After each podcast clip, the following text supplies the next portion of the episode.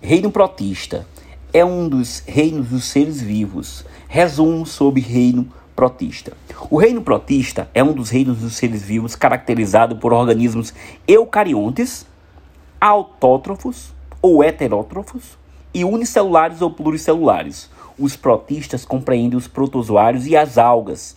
Existem ainda os mixomicetos, que são organismos semelhantes a fungos, mas classificados como protistas. Protozoários. Os protozoários são seres unicelulares e eucariontes com estrutura que garante seu funcionamento, realizando as mesmas tarefas básicas de um animal, como respiração, digestão, circulação, excreção, em alguns até uma primitiva coordenação.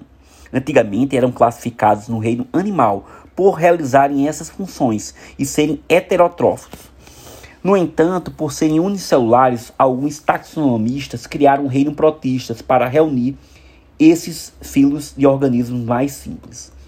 Apresentam grande variedade de formas e ocupam ambientes úmidos, os que têm vida livre ou o interior de outros organismos. Alguns são parasitas causadores de doenças. Como se classificam os protozoários? Os protozoários são divididos em quatro grupos. Temos os sarcodinos, que são representados pelas, pelas amebas, mastigóforos, que locomovem-se por meio de flagelos.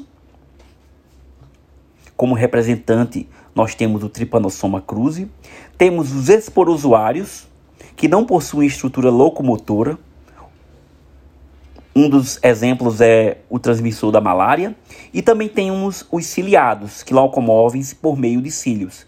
Exemplo de ciliados, nós temos o paramécio, que é um organismo de vida livre. Algas. As algas são organismos autótrofos, pois têm clorofila, além de outros pigmentos. Logo, realizam fotossíntese. Por algum tempo, eram classificados no reino vegetal, pela semelhança com as células vegetais, mas como são organismos mais simples e não possuem tecidos organizados, foram reagrupados no reino protistas.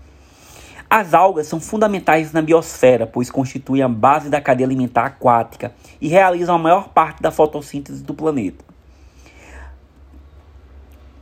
As algas mais abundantes são unicelulares, embora existam algas marinhas com mais de 30 metros de comprimento. Como se classificam as algas?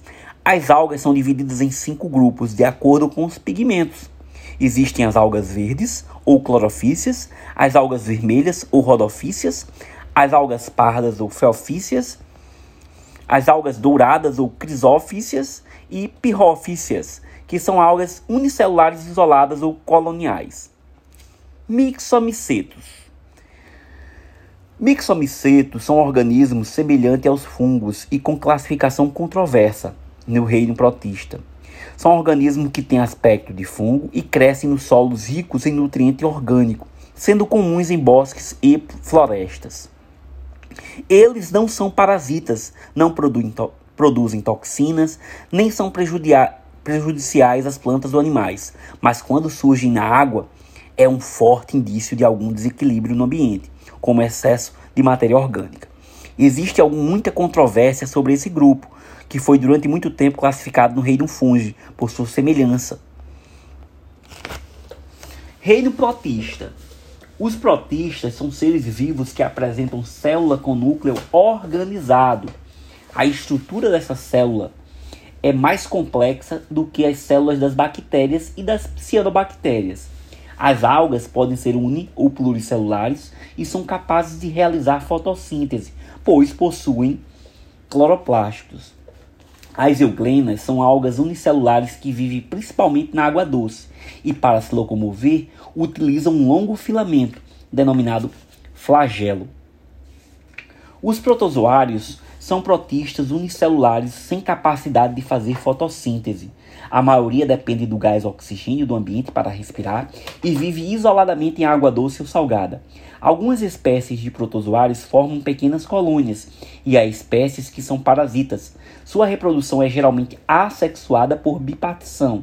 São classificados conforme a forma de locomoção em risópodes, flagelados, cilióforos e apicomplexos.